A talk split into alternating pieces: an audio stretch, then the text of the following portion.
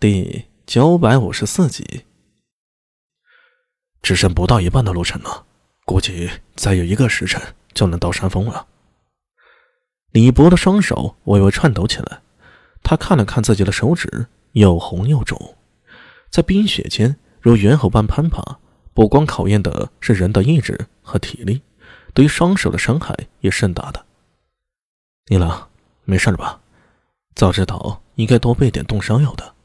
苏大伟想起了精油，如果用精油服一些药材，倒是治冻伤和烫伤的。哈，一点苦算什么呀？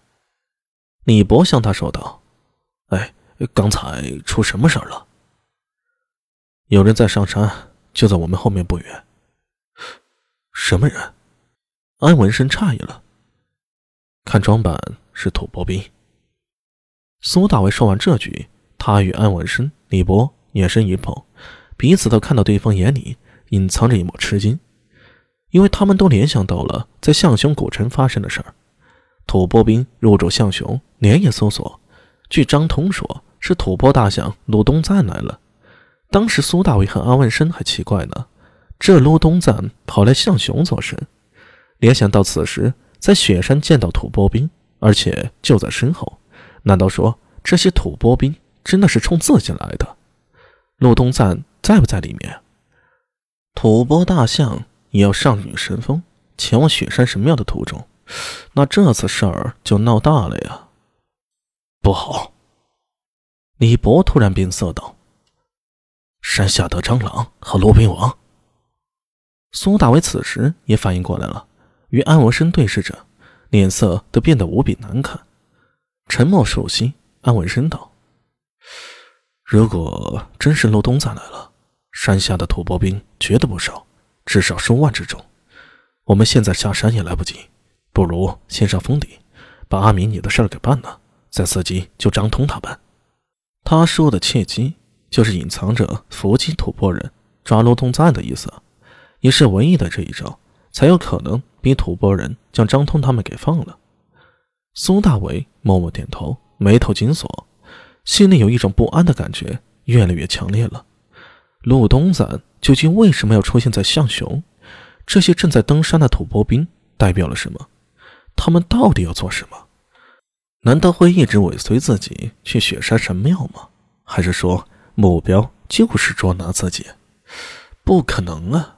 哪怕有灭星突厥之功，首功也还是苏立方的，自己没那么大名气，能令吐蕃大将陆东赞盯上吧？心中百思不得其解。就在此时，突然听到一声吐蕃音喊声，接着空气传来几声剑啸。安文生胖大的身体敏捷地跳起，一掌拍在李博身上，将他推倒在地上。噗！一支羽箭刚好出现在他方才落脚之处。若不是安文生反应快呀，李博此时已经中箭了。看到颤抖的箭雨，李博的脸色微变。苏大为抬眼一看。已经隐隐看到一队吐蕃兵正从下方迅速地爬上来，下方有一块地势稍缓的斜坡，吐蕃兵正从那个角度发现这边有人，直接弓箭招呼：“走！”苏大为低喝一声，右脚横扫，砰！绵软的积雪和万年不化的坚冰在他脚下爆开，化作一片雪沫，劈头盖脸的向下方吐蕃兵扑去。趁此机会。苏大为一把抓起李博，向艾文生招呼了一声，双腿点动，人如利剑般向山顶劫掠。虽然手里还带着一个人，但他的速度却丝毫不慢。李博只听到耳旁风声呼呼作响，又是吃惊又是敬佩，心中暗道：原本只想借着此人在唐军中的关系，令克尔拜在他们门下，不想此人身手如此高明，这等本事岂是寻常人？若是年轻一些，自己都恨不得随他学习武艺了。